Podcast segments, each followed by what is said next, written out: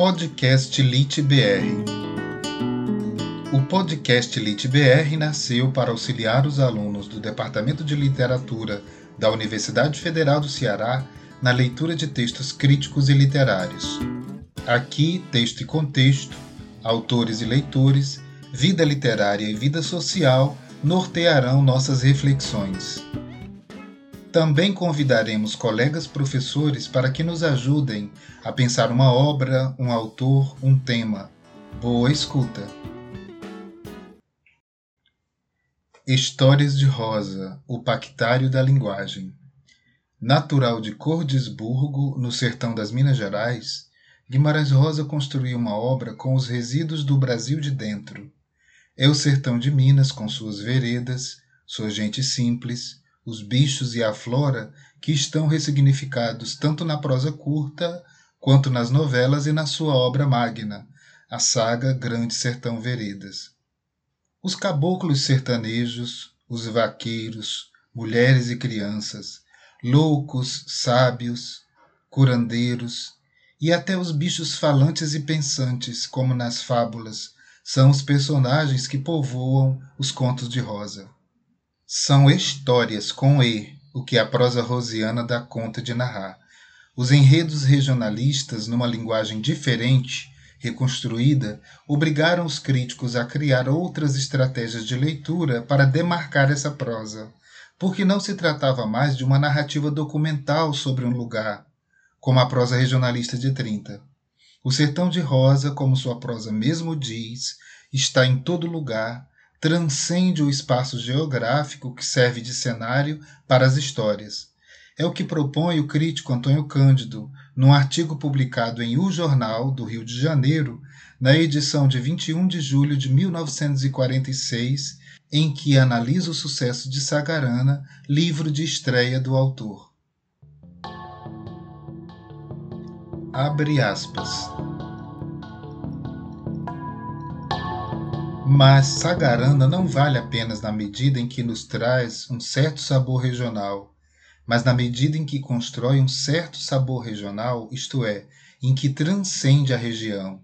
A província do senhor Guimarães Rosa, no caso Minas, é menos uma região do Brasil do que uma região da arte, com detalhes e locuções e vocabulário e geografia cozidos de maneira por vezes irreal tamanha é a concentração com que trabalha o autor. Assim, veremos numa conversa os interlocutores gastarem meia dúzia de provérbios e outras tantas parábolas como se alguém falasse no mundo deste jeito. Ou, de outra vez, paisagens tão cheias de plantas, flores e passarinhos cujo nome o autor colecionou que somos mesmo capazes de pensar que na região do Senhor Guimarães Rosa, o sistema fitozoológico obedece ao critério da Arca de Noé.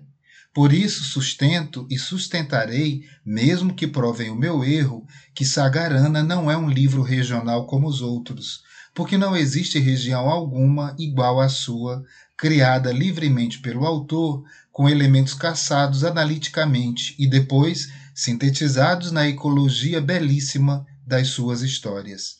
Fecha aspas.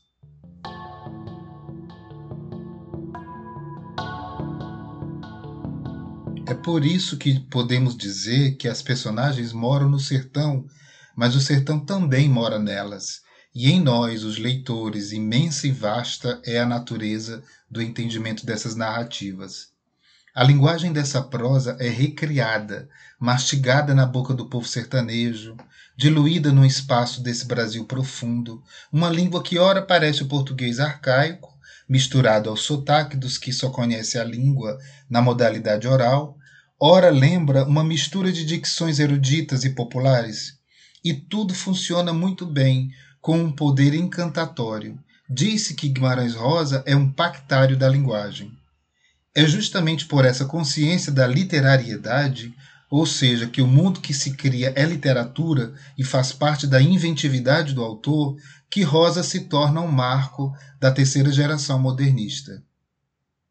O professor Eduardo Coutinho, crítico da obra de Rosa, afirma: abre aspas. É preciso observar que a ruptura efetuada por Guimarães Rosa, longe de constituir mera obsessão formal, como poderia ser interpretada à primeira vista, era antes uma proposta estético-política de cunho mais abrangente, que se traduzia em premissas como a formulada por ele mesmo em entrevista ao crítico Gunther Lorenz, de que somente renovando a língua é que se pode renovar o mundo. Fecha aspas. Quem conta um conto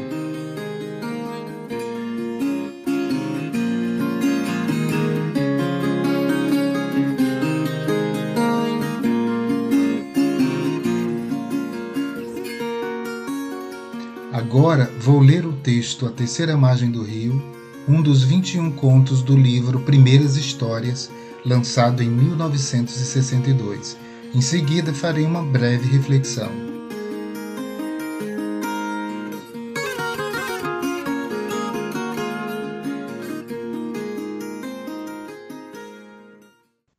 A terceira margem do rio.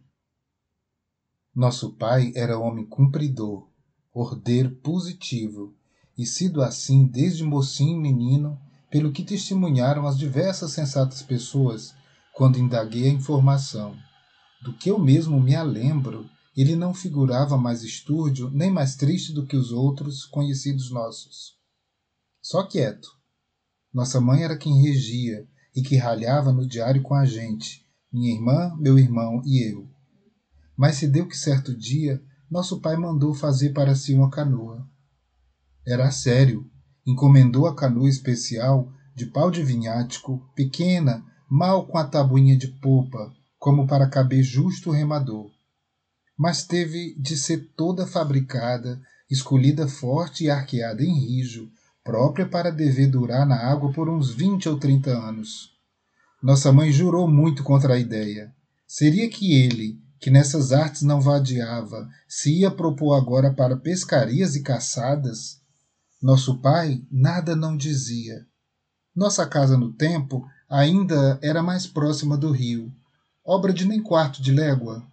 O rio por aí se estendendo grande, fundo, calado que sempre, largo, de não se poder ver a forma da outra beira, e esquecer não posso do dia em que a canoa ficou pronta.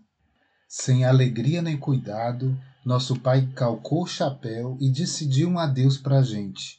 Nem falou outras palavras, não pegou matule trouxa, não fez alguma recomendação. Nossa mãe, a gente achou que ela ia esbravejar, mas persistiu somente alva de pálida, mascou o beiço e bramou. Cê vai ou cê fique, você nunca volte. Nosso pai suspendeu a resposta. Espiou manso para mim me acenando de vir também, por uns passos. Temi a ira de nossa mãe, mas obedeci de ver de jeito. O rumo daquilo me animava. Chega que um propósito perguntei: Pai, o senhor me leva junto nessa sua canoa? Ele só retornou o olhar em mim e me botou a bênção, com um gesto me mandando para trás. Fiz que vim, mas ainda virei na grota do mato para saber. Nosso pai entrou na canoa e desamarrou para o remar. E a canoa saiu, se indo, a sombra dela por igual, feito um jacaré, comprida, longa. Nosso pai não voltou. Ele não tinha ido a nenhuma parte. Só executava a invenção de se permanecer naqueles espaços do rio, de meio a meio, sempre dentro da canoa, para dela não saltar nunca mais. A estranheza dessa verdade deu para estarrecer de todo a gente. Aquilo que não havia acontecia. Os parentes, vizinhos e conhecidos nossos se reuniram, tomaram juntamente conselho. Nossa mãe, vergonhosa, se portou com muita cordura. Por isso todos pensaram de nosso pai a razão em que não queriam falar. Doideira. Só uns achavam o entanto de poder também ser pagamento de promessa ou que nosso pai, quem sabe, por escrúpulo de estar com alguma feia doença, que seja a lepra, se desertava para outra sina de existir, perto e longe da sua família dele. As vozes das nossas notícias se dando pelas certas pessoas, passadores, moradores das beiras, até do asfalto da outra banda, descrevendo que nosso pai nunca se surgia a tomar terra, em ponto nem canto, de dia nem de noite, da forma como cuçava no rio, solto solitariamente. Então, pois, nossa mãe e os aparentados nossos assentaram que o mantimento que tivesse ocultado na canoa se gastava, e ele ou desembarcava e viajava-se embora para jamais, o que ao menos se condizia mais correto, ou se arrependia por uma vez para casa. No que, no engano, eu mesmo cumpria de trazer para ele cada dia um tanto de comida furtada. A ideia que senti logo na primeira noite, quando o pessoal nosso experimentou de acender fogueiras em beirada do rio, enquanto que no alumiado delas se rezava e se chamava. Depois, no seguinte, apareci com rapadura, broa de pão, cacho de bananas. Enxerguei nosso pai no enfim de uma hora tão custosa para sobreviver. Só assim ele, no ao longe, sentado no fundo da canoa, suspendia no liso do rio. Me viu, não remou para cá, não fez sinal. Mostrei-o de comer, depositei no oco de pedra do barranco, a salvo de bicho mexer e a seco de chuva e orvalho. Isso que fiz e refiz sempre tempos afora. Surpresa que mais tarde tive, que nossa mãe sabia desse meu encargo, só se encobrindo de não saber. Ela mesma deixava facilitado sobra de coisas para o meu conseguir. Nossa mãe muito não se demonstrava. Mandou vir o tio nosso, irmão dela, para auxiliar na fazenda e nos negócios. Mandou vir o mestre para nós os meninos incumbiu ao padre que um dia se revestisse em praia de imagem para esconjurar e clamar a nosso pai o dever de desistir da Tristônia teima. De outra, por arranjo dela, para medo, vieram os dois soldados.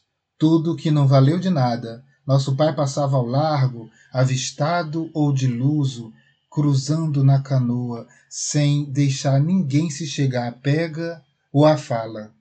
Mesmo quando foi não faz muito, dos homens do jornal que trouxeram a lancha e tensionavam tirar retrato dele. Não venceram. Nosso pai se desaparecia para outra banda, aproava a canoa no brejão de léguas que há por entre juncos e mato, e só ele conhecesse a palmos a escuridão daquele. A gente teve de se acostumar com aquilo. As penas que com aquilo a gente mesmo nunca se acostumou. Em si, na verdade.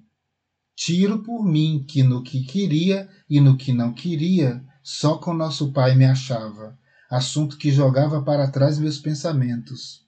O severo que era de não se entender, de maneira nenhuma como ele aguentava, de dia e de noite, com sol ou aguaceiros, calor sereno e nas friagens terríveis de meio do ano sem arrumo, só com chapéu velho na cabeça, por todas as semanas e meses e os anos, sem fazer conta do se ir do viver. Não pojava em nenhuma das duas beiras, nem nas ilhas e croas do rio. Não pisou mais em chão nem capim. Por certo, ao menos, que para dormir seu tanto, ele fizesse a amarração da canoa em alguma ponta de ilha no esconso. Mas não armava um foguinho em praia, nem dispunha de sua luz feita, nunca mais riscou um fósforo. O que consumia de comer era só um quase, mesmo do que a gente depositava no entre as raízes da gameleira ou na lapinha de pedra do barranco, ele recolhia pouco, nem o bastável. Não adoecia? E a constante força dos braços para ter tento na canoa, resistido, mesmo na demasia das enchentes, no subimento, aí, quando no lanço da correnteza enorme do rio, tudo rola o perigoso, aqueles corpos de bichos mortos e paus de árvores descendo de espanto de esbarro. E nunca falou mais palavra com pessoa alguma. Nós também não falávamos mais nele, só se pensava. Não, de nosso pai não se podia ter esquecimento. E se por um pouco a gente fazia que esquecia, era só para se despertar de novo, de repente, com a memória no passo de outros sobressaltos. Minha irmã se casou. Nossa mãe não quis festa. A gente imaginava nele quando se comia uma comida mais gostosa. assim como no gasalhado da noite, no desamparo dessas noites de muita chuva, fria, forte, nosso pai só com a mão e uma cabaça para ir esvaziando a canoa da água do temporal? Às vezes, algum conhecido nosso achava que eu ia ficando mais parecido com nosso pai, mas eu sabia que ele agora virara cabeludo, barbudo, de unhas grandes, mau e magro, ficado preto de sol e dos pelos, com um aspecto de bicho, conforme quase nu, mesmo dispondo das peças de roupa que a gente de tempos em tempos fornecia. Nem queria saber de nós, não tinha afeto, mas por afeto mesmo de respeito, sempre que às vezes me louvavam por causa de algum meu bom procedimento, eu falava: Foi pai que um dia me ensinou a fazer assim. O que não era o certo, exato, mas que era mentira por verdade. Sendo que, se ele não se lembrava mais, nem queria saber da gente, por que então não subia ou descia o rio para outras paragens, longe, no não encontrável? Só ele soubesse. Mas minha irmã teve menino. Ela mesma intestou que queria mostrar para ele o neto. Viemos todos no barranco. Foi num dia bonito, minha irmã de vestido branco, que tinha sido do casamento. Ela erguia nos braços a criancinha. O marido dela segurou para defender os dois o guarda-sol. A gente chamou, esperou. Nosso pai não apareceu. Minha irmã chorou. Nós todos aí choramos abraçados. Minha irmã se mudou com o marido para longe daqui. Meu irmão resolveu e se foi para uma cidade. Os tempos mudavam no devagar depressa dos tempos. Nossa mãe terminou indo também de uma vez residir com minha irmã. Ela estava envelhecida. Eu fiquei aqui de resto. Eu nunca podia querer me casar. Eu permaneci com as bagagens da vida. Nosso pai carecia de mim, eu sei, na vagação, no rio, no ermo, sem dar razão de seu feito. Seja que quando eu quis mesmo saber, e firme indaguei, me diz que disseram que constava que nosso pai alguma vez tivesse revelado a explicação ao homem que para ele aprontara a canoa. Mas agora esse homem já tinha morrido, ninguém soubesse, fizesse recordação, de nada mais. Só as falsas conversas sem senso, como por ocasião no começo, na vinda das primeiras cheias do rio, com chuvas que não estiavam, todos temeram o fim do mundo. Diziam que nosso pai fosse o avisado que nem Noé, que, portanto, a canoa ele tinha antecipado.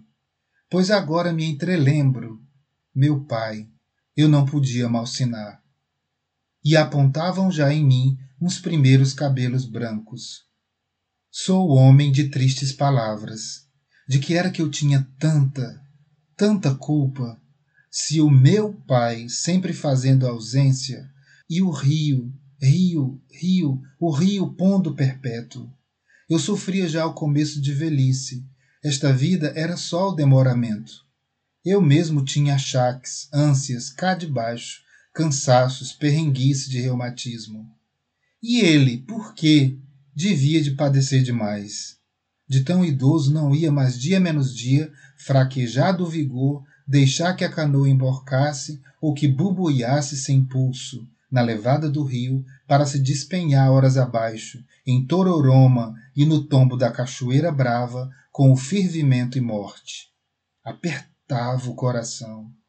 Ele estava lá, sem a minha tranquilidade.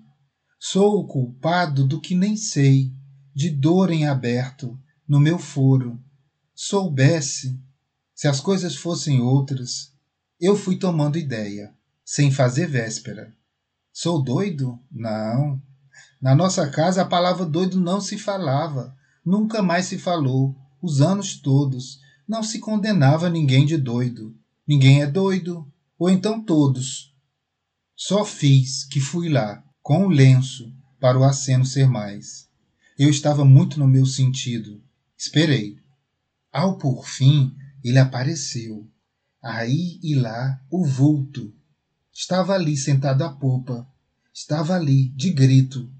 Chamei umas quantas vezes e falei o que me urgia, jurado e declarado. Tive que reforçar a voz.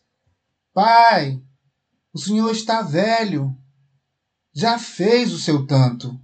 Agora o Senhor vem, não carece mais. O Senhor vem e eu, agora mesmo, quando que seja, a ambas vontades. Eu tomo seu lugar do Senhor na canoa. E assim dizendo, meu coração bateu no compasso do mais certo. Ele me escutou. Ficou em pé. Manejou remo na água. Proava para cá concordando. E eu tremi, profundo, de repente, porque antes ele tinha levantado o braço e feito um saudade gesto, o primeiro depois de tamanhos anos decorridos. E eu não podia. Por pavor, arrepiados os cabelos, corri, fugi, me tirei de lá num procedimento desatinado. Porquanto que ele me parecia vir da parte de além. Estou pedindo, pedindo, pedindo um perdão. Sofri o grave frio dos medos, adoeci. Sei que ninguém soube mais dele. Sou homem depois desse falimento? Sou o que não foi, o que vai ficar calado. Sei que agora é tarde e temo abreviar com a vida nos rasos do mundo. Mas então, ao menos, que no artigo da morte peguem em mim e me depositem também numa canoinha de nada, nessa água que não para, de longas beiras, e eu, rio abaixo, rio afora, rio adentro, o rio.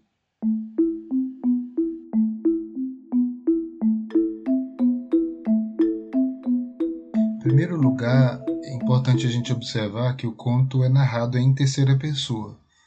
É o filho que conta a história. É a história da sua família que ele vai revelando aos poucos. Ele já é um adulto e relata esse episódio desde a sua infância. Daí a forte carga emotiva que vai nos atravessando aos poucos então, como o que nós temos é apenas o ponto de vista do filho, que é o grande interessado na narrativa, porque ela é a sua vida, né?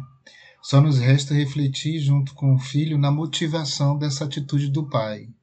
Mas nada é revelado para nós. O conto apresenta uma questão e não responde. Não tem também essa pretensão. Aliás, as narrativas curtas do Rosa geralmente não têm um desfecho é, feito para um leitor acostumado a um começo, meio e fim que arremata a trama. Então, o que nos resta é refletir, buscar no que foi dito e, sobretudo, no que não foi dito, naquilo que está subtendido. A gente tem que buscar não respostas, mas outras questões. Rosa trabalha com esses mecanismos existenciais, com tramas que, menos do que contar um fato, querem apontar a complexidade da alma humana. Então, o que eu sugiro é investigar a partir dos elementos que o próprio texto oferece.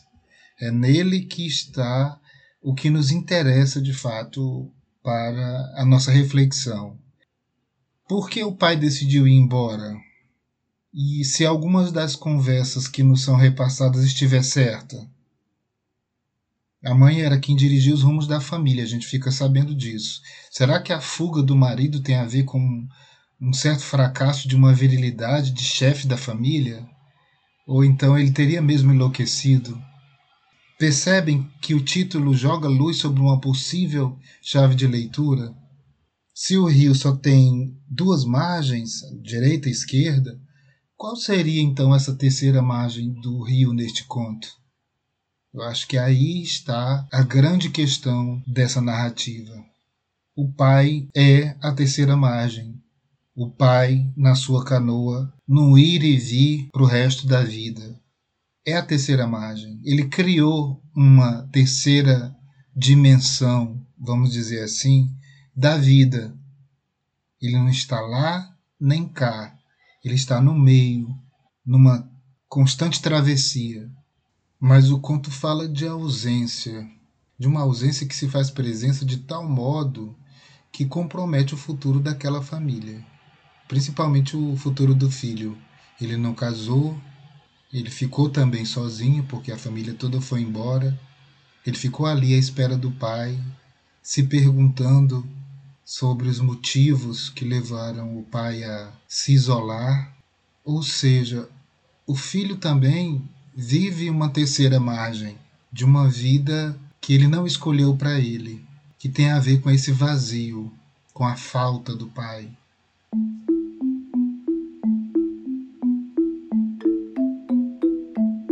Quanto aos aspectos da linguagem, dessa construção, dessa tessitura, eu queria lançar luz sobre a questão da oralidade que é empreendida nesse texto.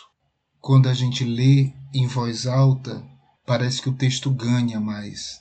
A linguagem toma conta do nosso corpo. A leitura funciona como uma incorporação da narrativa. Quando a gente lê, a gente se torna o próprio filho. O texto exige de nós uma espécie de leitura é, aproximada de uma, de uma linguagem interiorana, Rosa sabe misturar elementos próprios de uma dicção camponesa, campesina. Ele mistura com elementos de um vocabulário erudito e isso sobressai quando a gente lê em voz alta.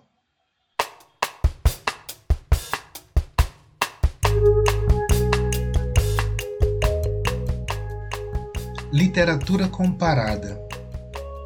O flerte de Caetano Veloso com a literatura e as artes plásticas é bem conhecido. É, sobretudo, um leitor culto que vemos nas letras das suas canções, um leitor que soube poetizar suas leituras. Não à toa, o ponto alto da MPB foi toda a produção do movimento da Tropicália, no final da década de 60. Em 1991, Caetano lançou aquele que é considerado um dos trabalhos mais maduros de sua carreira, o CD Circulador, cuja faixa título apresenta a musicalização de um trecho do livro Galáxias de Haroldo de Campos, uma espécie de poema épico modernista à maneira da linguagem de James Joyce. Nesse mesmo trabalho, em parceria com Milton Nascimento, Caetano reconta a história do pai que abandonou a família para morar para sempre numa canoa. Vamos ouvir a terceira margem do rio. Pouco de pau que diz: Eu sou madeira, beira boa, da val, tris, tris, risca certeira, meio a meio, rio, rio, silencioso, sério. Nosso pai não diz, diz, risca terceira, água da palavra, água da palavra, água de rosas dura, proa da palavra, duro silêncio, nosso Pai. Margem da palavra, entre as escuras duas margens da palavra,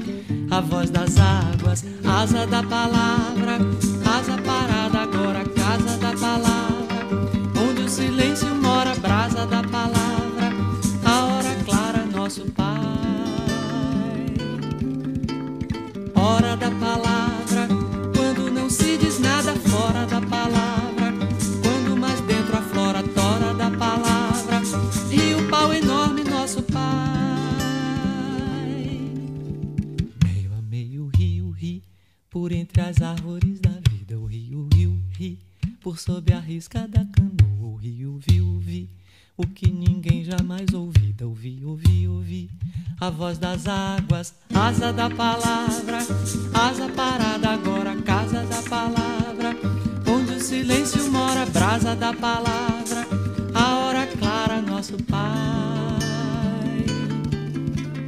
Hora da palavra quando não se diz nada fora da palavra, quando mais dentro aflora tora da palavra, rio pau enorme nosso pai.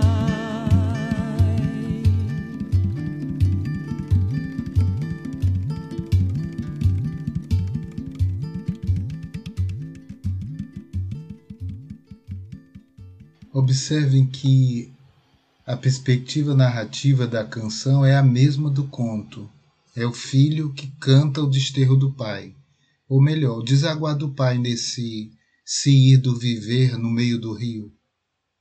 Como Guimarães Rosa, também Caetano promove uma espécie de jogo com as palavras da canção. É um jogo duplo, um jogo sonoro e semântico. Toda a letra é trabalhada para que o mistério do Pai seja narrado ao mesmo tempo em que o mistério da palavra poética do Rosa. Esse tecido é, semântico sonoro é também valorizado pelo arranjo da canção. É, dá para perceber o barulho das águas, o borbulho das águas, o fundo do rio.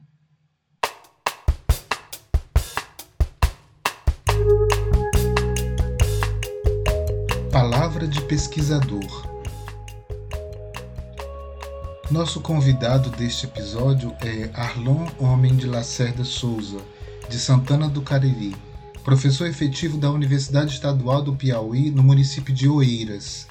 Arlon se formou em Letras pela Universidade Regional do Cariri, fez mestrado em Letras na Universidade Federal da Paraíba, em João Pessoa, estudando a peça Calabar, O Elogio da Traição, de Chico Buarque.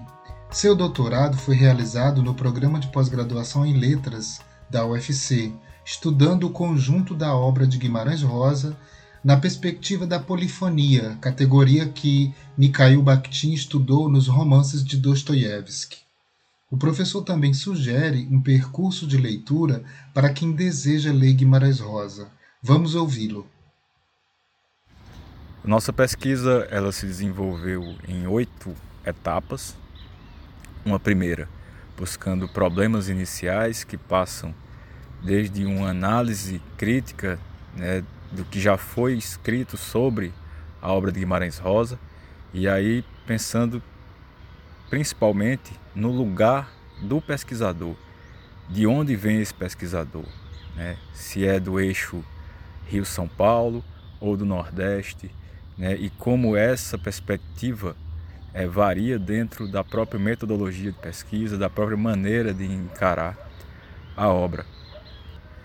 Também partimos para uma, uma reflexão sobre o conceito de visão de mundo, né, a Weltanschauung, que é muito importante quando se trata da obra de Rosa. É uma coisa que é sempre muito citada, a cosmovisão, a visão de mundo rosiana, mas a gente queria entender como essa visão de mundo ela tem relação com elementos básicos, com categorias básicas da teoria literária, como a mímesis, né, como a própria forma da narrativa e como isso poderia se juntar para a gente pensar essa forma rosiana como um elemento novo é, e aí a, a, teoria bakhtiniana da, da literatura ela vai ser importante porque, primeiro, Bakhtin tem um olhar restrito à Europa.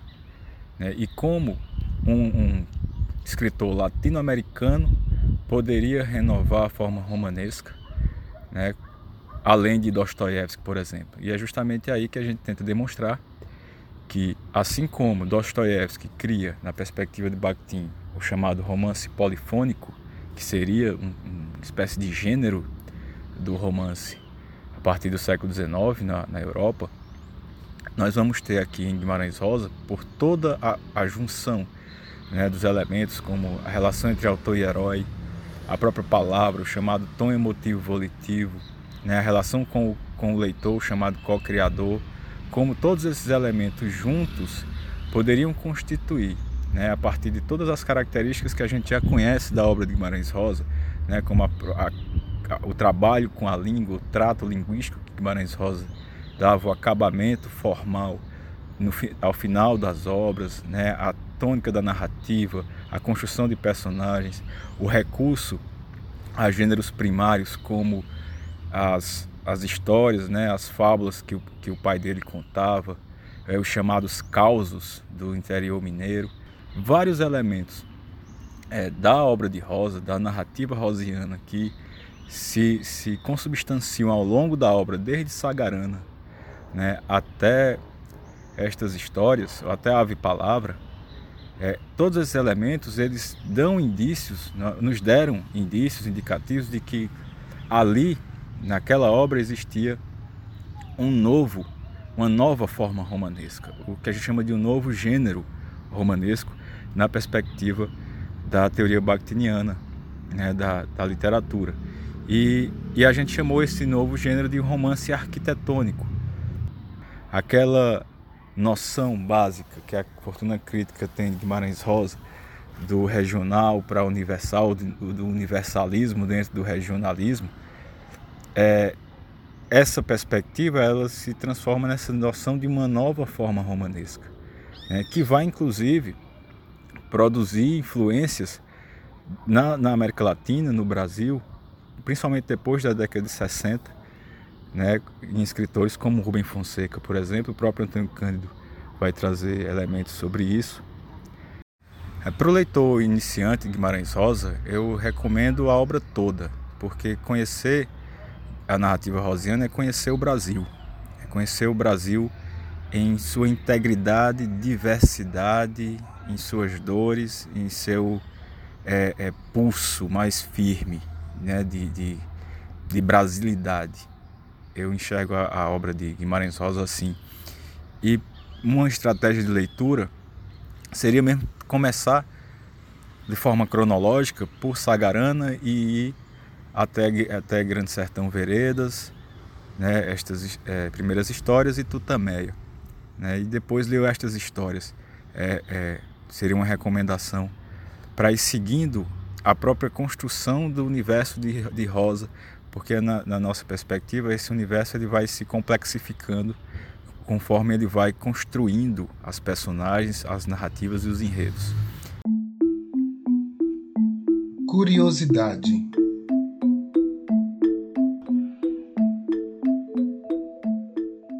O sucesso da prosa de Guimarães Rosa logo se fez notar em âmbito nacional e internacional. Prova disso são as traduções para as diversas línguas das suas obras. Mas, como uma obra aparentemente intraduzível por conta dos neologismos misturados a um vocabulário restrito ao falar do sertão mineiro, pode ser traduzida? Dois tradutores, um italiano e outro alemão, trocaram inúmeras cartas com o autor, que generosamente os ajudava a percorrer a vastidão da língua recriada para dar conta de sua prosa. Ler essas cartas nos ajuda a compreender a magia do trabalho de reconstrução da linguagem operado por Rosa. Talvez o melhor conceito para o trabalho de tradução seja o que Haroldo de Campos denominou transcriação. Essas cartas estão publicadas em dois livros. O primeiro chama-se João Guimarães Rosa, correspondência com seu tradutor italiano, publicado numa parceria entre as editoras Nova Fronteira e editora da UFMG. O segundo chama-se João Guimarães Rosa, correspondência com seu tradutor alemão Kurt Meyer Klesson, publicação em parceria da editora Nova Fronteira, editora da UFMG e da Academia Brasileira de Letras. E chegamos ao fim deste episódio. O podcast Elite BR foi pensado e produzido por mim, Cláudio Rodrigues, professor de literatura brasileira da UFC. Nosso convidado foi o professor Arlon Souza. As músicas das vinhetas são de propriedade do Free Music Archive. Obrigado por sua escuta e até o próximo episódio.